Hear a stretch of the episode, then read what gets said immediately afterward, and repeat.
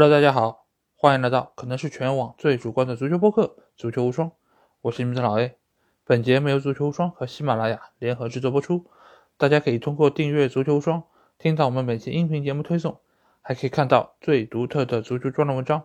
最主要的是，可以看到加入我们粉丝圈方式，只要在微信里面搜索“足球无双”就可以找到。期待你们的关注和加入。那现在是北京时间凌晨五点钟。刚刚看完英格兰队对法国队这场比赛，我现在在心跳还是非常的快，所以我想借着这一股心跳的感觉，来和大家谈一谈这场比赛，以及更早进行的葡萄牙队对摩洛哥队那场比赛。那就在昨天下午，我和法王录完节目之后，就是我们在聊天嘛，我们在说到今年的世界杯有没有给我们留下一场。哪怕一场印象深刻的、能够被反复提及回味的经典的比赛，或许你可以说阿根廷队对荷兰队那场是的，或许你也可以说克罗地亚对巴西那场比赛是的，但是那两场比赛在我们看来，总有一个球队的发挥并不是那么出色，但是这场英格兰队对法国的比赛，我觉得可以称之为是这届杯赛上少有的经典的对决。两个球队都展现出了他们该有的实力，而且都创造出了大量的机会。无论是从场面的激烈程度，还是从双方的拼抢程度，还是从场面上所展现出来的机会以及球员的个人能力，我觉得都是这届杯赛里面最经典、水准最高的一场比赛。而且两个球队其实对于对方都非常熟悉，因为双方的阵容、双方的打法已经为世人所熟知。所以双方的教练也很清楚该怎么来限制对方的这个进攻。那今天英格兰队他们主要打的就是他们右边路，也就是萨卡的那一侧，而萨卡和凯恩之间的连线就成了这场比赛英格兰队非常重要的一个进攻手段。而反观法国队这边也很明显，就是左边路的姆巴佩和中锋大吉鲁之间的连线。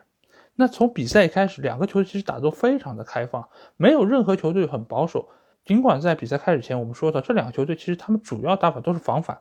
以防守为主的基础上发挥自己速度快球员的优势。但是这场比赛没有人说啊，我就是都以防守为主，我就不要持球了，我就不要进攻了，没有这样。双方拿到球之后还是非常积极主动的展现出自己在进攻方面能力。那这个中间非常重要的一点就是在双方中场的一个争夺，在这方面英格兰队是稍微占据一些优势。但是法国队在这场比赛中，他的中场球员倒反而先取得了进球机会。这个球我们可以来看一下，是后卫线上的于帕梅卡诺断下球之后发动这个进攻，而姆巴佩在中路的那一个横切非常的写意。这个球我觉得，如果说楚阿梅尼的进球有一百分的话，我觉得。姆巴佩的这个横切要占到中间五十分的这么一个份额，因为非常重要，因为他的这样一个带开，使得英格兰中路的防守出现了明显的空当，而在这一刻，他又把球转换到了右路，在右路那边持球的是格里兹曼，格里兹曼在适时的把球敲回到了中间，楚阿梅尼那脚远射打得非常漂亮。那这一切的发起其实都是在于姆巴佩的那个横切。因为这一个横切彻底打乱了英格兰队在中路的防守，使得后面大量的球员跟着姆巴佩聚到了右路，使得中路留出了一个很开阔的地带给到楚阿梅尼。当他拿球之后想要射门时候，英格兰队发现他的时候已经晚了。贝林厄姆顶上来之后，其实楚阿梅尼已经起脚了，而且他准确的找到了那个空当，这个球还具有非常明显的一个弧线的外旋，所以使得皮克福德。鞭长莫及啊，没有办法将球扑出，因为本身皮克福德他是属于一个以反应见长的门将，而不是一个以身高以臂展而见长的门将。那这个又可以顺便来聊一聊这场比赛姆巴佩的一个使用，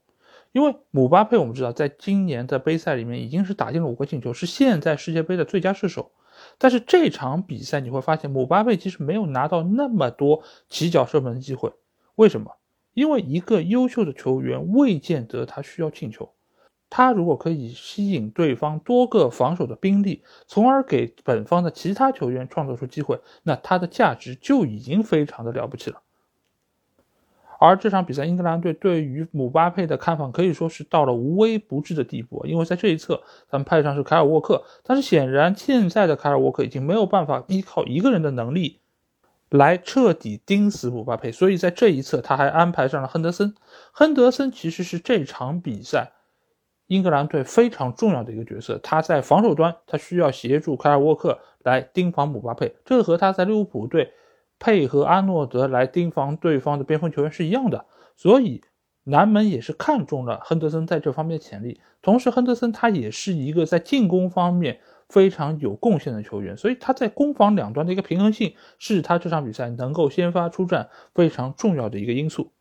所以在整场比赛之中，尽管姆巴佩他确实是拿到了一些机会，他也展现出了自己独特的能力，但是总体来说，他的威胁程度还是被限制在了一个可控的范围之内。那凯尔沃克和亨德森的防守可以说是居功至伟。那我们再来说一说英格兰队的这边进攻啊，我们说到了萨卡和凯恩的组合，那。英格兰队的第一个失球其实就来自于萨卡被于帕梅卡诺断球，但是那个球其实我个人觉得或许是有一点点犯规的成分在中间。那对于这场比赛裁判的一个判罚尺度，我会在节目的最后来和大家聊啊。那这个球既然被断，既然被进球，那英格兰队在之后的比赛中，他确实是需要加大自己在进攻方面的一个攻势啊，以期在最短时间里面将比分扳平。而在这个时候，哎。凯恩在禁区线上拿到了一个机会，这个球其实是被对手的防守队员给放倒。那裁判经过 VR 之后，他确认这个球它不是一个点球。那这里其实我要和大家来说一说，这个球犯规了吧？肯定是犯规了。那为什么主裁判没有判呢？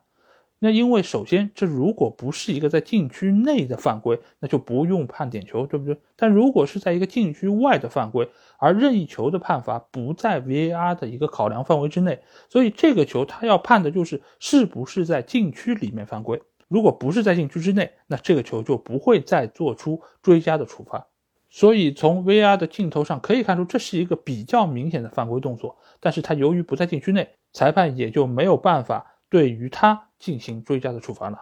所以这个球对于法国队来说也算是逃过一劫。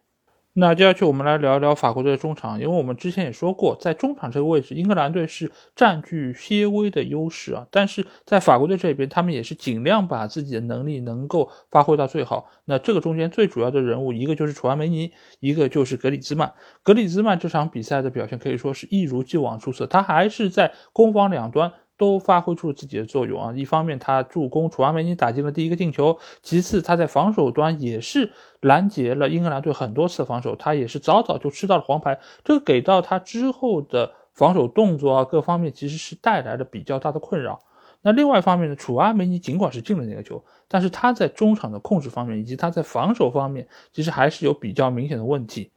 而且随着比赛的深入啊，你会发现法国队在中场的控制是愈发的出现问题。英格兰队在下半场初段其实是拿到了非常多的机会，这个机会中间有很大一部分是来自于法国队中场出球不利，没有办法把球给到自己的锋线球员，无论是边锋姆巴佩还是中锋吉鲁，在那个时间段他们想要拿球都是非常困难的，因为英格兰队把他们的阵线提得非常靠前。让法国队没有办法出球情况下，能够在最短的时间里面发动反击，持续施压。所以在那个阶段，法国队的防线可以说是有一点点摇摇欲坠啊，失球就在毫厘之间。那就在这个时候，英格兰队出现了他们第一个绝对异常机会，那就是萨卡突入到禁区之内，被楚阿梅尼放倒。我们之前也说到，楚阿梅尼在防守端其实他已经展现出了一定毛躁的问题，而在这个防守动作中。我们可以很明显的看出，这个球他完全没有可能碰到皮球，但是他在禁区之内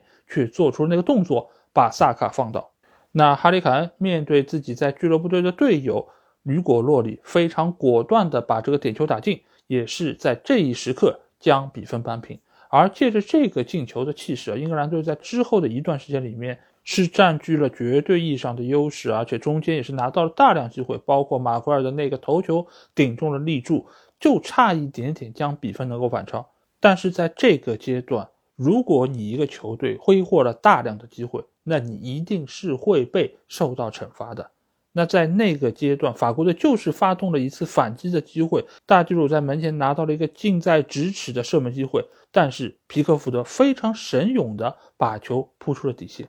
但就当大家觉得英格兰队逃过一劫的时候，法国队就依靠角球的配合，由大吉鲁将球顶进了球门，而且他也是力压马奎尔顶进了这个球。所以这一进一出，两个球队的一个战局就发生了极大的改变。英格兰队再次面临落后，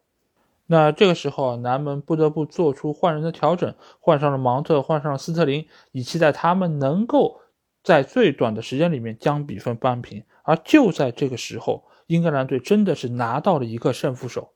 那就是对方的后卫球员特奥在禁区里面将芒特推倒，那这个球也是经过了 VR 确认之后判罚了点球。那这球到底有没有犯规？我们可以从两方的一个立场上来看一下这个事儿。那特奥在这个球的过程中，他是用自己的肩膀去挤了芒特，那他觉得自己是用肩膀对肩膀的一个防守动作，而且他明显没有一个手往外张的一个推人动作，所以相对来说，他觉得自己的动作是非常干净的。但是我们来看一下芒特这一侧，他其实主要的精力是放在后面的来球上，所以他根本没有看到特奥从边上过来，而且。大家可以看一下，他们相撞的位置其实是特奥的肩膀撞到了芒特的背部，所以对于芒特来说，这根本不是一个肩膀对肩膀，而是一个来自于背后的冲撞。所以我觉得点球的判罚没有任何的问题。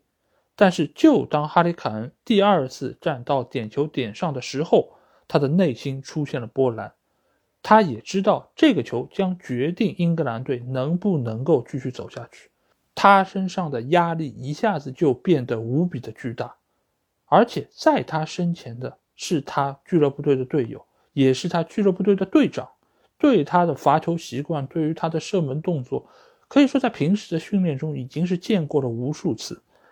所以，当各种各样的情绪挤占到他的心灵上的时候，他出现了犹豫，他没有像第一个点球那么的坚决，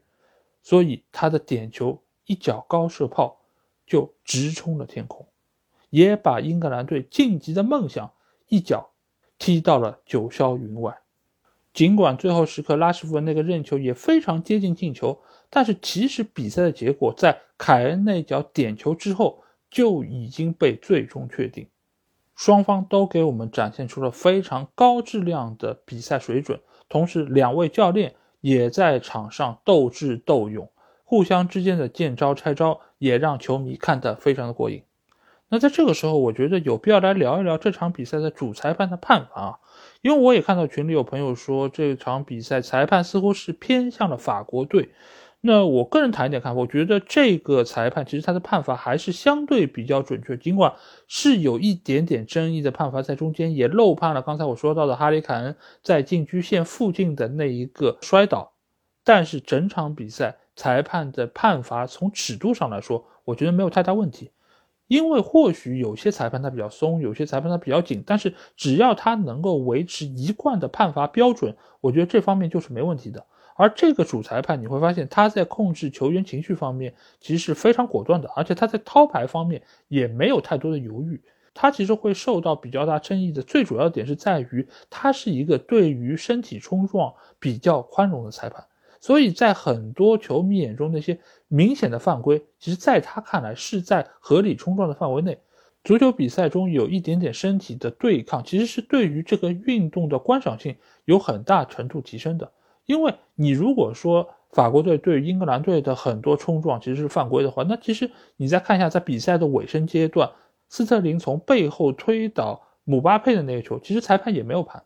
说明其实他对于两个球队相同类似动作的一个判罚尺度是一致的。那从这方面来说，我觉得就没有太大问题。而且从比赛中双方球员的一个情绪上来说，也没有太过激的行为，也没有在赛后有太多冲突的画面出现。这个相比于昨天荷兰对阿根廷那场比赛裁判来说，我觉得这场比赛裁判水准要高很多。而且他从各方面是不是看 VAR，是不是对于倒地的球员进行及时的医治，在这方面他的一个尺度的拿捏都非常的出色。如果真要说有些偏袒的话，那大概偏袒法国队多一点点，多五个百分点，有可能是这样一个情况。但是在我看来，这是一个可以接受的合理范围之内。那最多是因为法国队这些球员他们更加适应身体冲撞的这样一些防守动作，所以使得他们在判罚的时候好像占据了更大程度裁判的照顾。但其实裁判他还是在整场比赛中做到了一碗水端平啊，而且英格兰队也拿到了两个点球。所以你说裁判有多偏袒？我个人觉得并没有那么的明显。好，那在半决赛之中，法国队的对手将是摩洛哥队啊，他们也是在稍早前的比赛中是一比零战胜了葡萄牙队。我们也在这里简单的来聊一聊这场比赛，毕竟这是作为 C 罗世界杯的告别之战。那在这场比赛开始之前，我们也是从社交媒体上看到了各种各样关于 C 罗的、关于葡萄牙队的新闻，尤其是当前一天梅西的阿根廷队已经是晋级到了四强之后啊。这场比赛就受到了各方球迷更大关注，也有不少人在憧憬说：“哎，决赛是不是有可能是葡萄牙对阿根廷的？”甚至也有人猜测，是不是这场比赛 C 罗将会重新回到首发阵容之中？但是在比赛开始之前，我们已经发现 C 罗和上场比赛一样，还是出现在了替补席上。毕竟上轮比赛他们是六比一大胜了瑞士，老帅桑托斯没有必要去更改自己获得成功的那套阵容。所以比赛一开始，大家都对于葡萄牙队有非常高的期待，觉得他们可以重现上一轮比赛摧枯拉朽的一个进攻态势。但是在面对这一届杯赛防守最好的球队之一摩洛哥的时候，葡萄牙队的进攻突然之间就哑火了。这个一方面是在于上一轮比赛他们展现出了非常好的进攻态势，使得他们的进攻状态。比较早的就得到了释放，所以在这场比赛之中，他们是一定程度上出现在了自己的低谷状态之中。另外一方面呢，是他们在上轮比赛中那么好的一个进攻态势，被摩洛哥队的教练组已经是看在眼里，对于他们的进攻的方式啊、各种手段啊，包括他们的核心球员拉莫斯，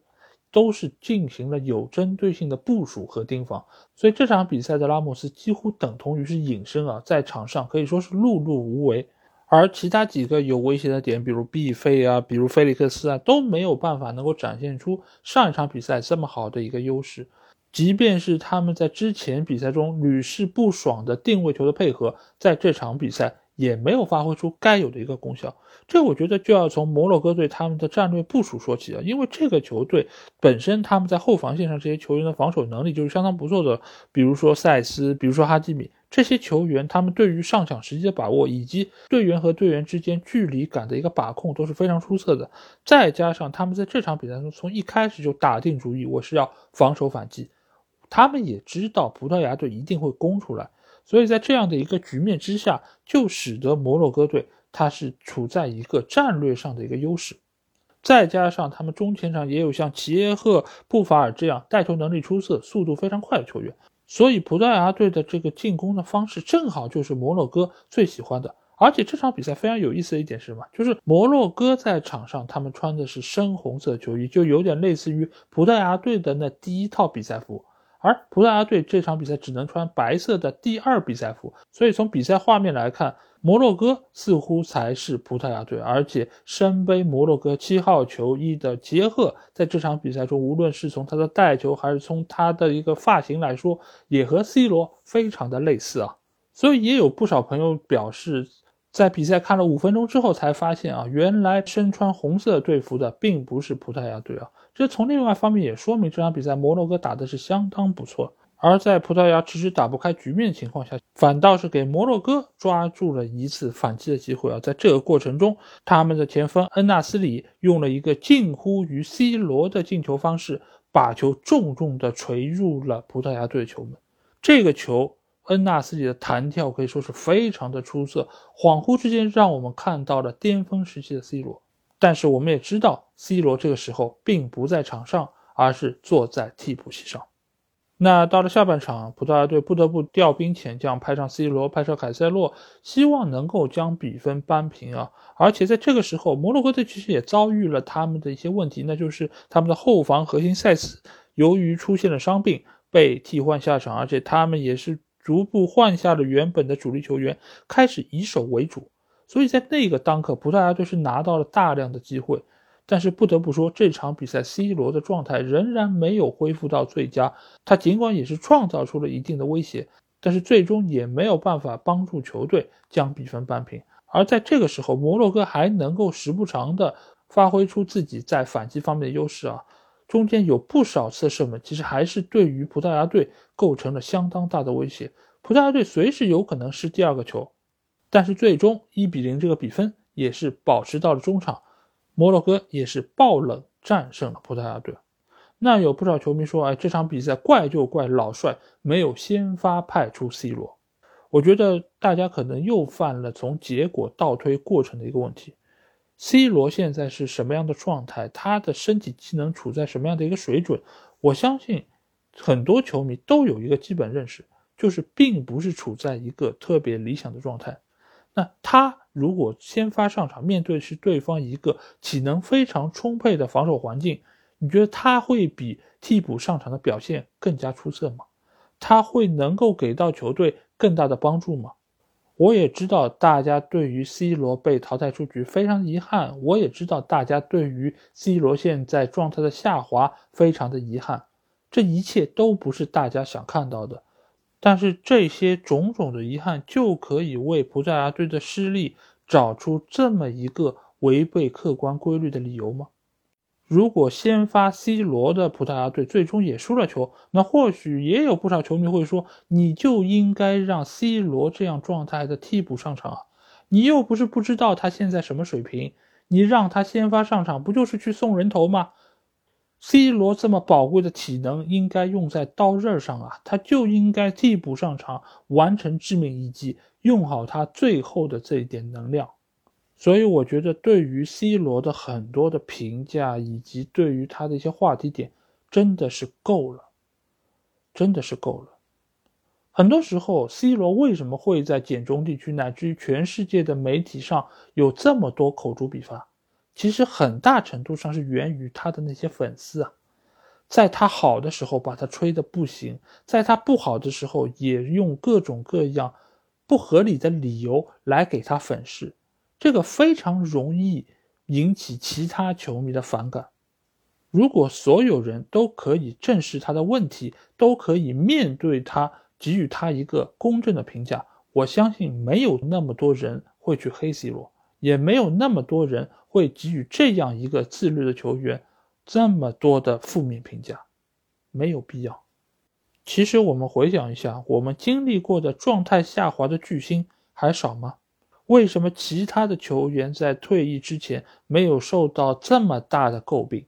一个很重要的点就是在于他们并没有之前把自己捧得那么高，所以也就不会在跌下来的时候跌得那么疼。那又是谁捧的他呢？自然就是那些深爱他的粉丝啊！每个人看自己的偶像都会有一些滤镜，都会美化他的很多的事情。但是像 C 罗身上这么厚的滤镜，真的是在整个世界足坛绝无仅有的。所以我觉得，在这一刻，葡萄牙队被淘汰出局，C 罗也将无缘之后世界杯所有比赛的这个当刻，大家可以。放下对他的滤镜也好，成见也好，给予他一个客观公正的评价，放过他，也放过你自己，同时也希望他自己能够放下所有这一切，享受最后一段属于他的职业生涯。那世界杯进行到这个阶段啊，只剩下最后的四场比赛，那世界杯马上也就会画上它圆满的句号。对于我们来说，这个比赛真的是看一场就少一场了。同时，我们也会在这周一的下午两点继续在喜马拉雅进行直播，回顾一下四分之一决赛的四场比赛，以及展望一下这两场关键的半决赛的比赛。也是希望到时大家可以到直播间来和我们一起互动交流。对的，我并没有说错时间啊，是周一的下午两点，而不是今天的下午两点。因为今天下午我或许应该要补补觉，毕竟昨天晚上看了两场非常精彩的比赛。好，那这期节目就是这样。如果你听了我节目，有什么话想对我说，欢迎在我们的评论区留言。如果想要和我直接交流，也可以来加我们的群，只要在微信里面搜索“足球无双”就可以找到。期待你的关注和加入。那这期节目就到这儿，我们之后的无双短评节目。再见吧，大家拜拜。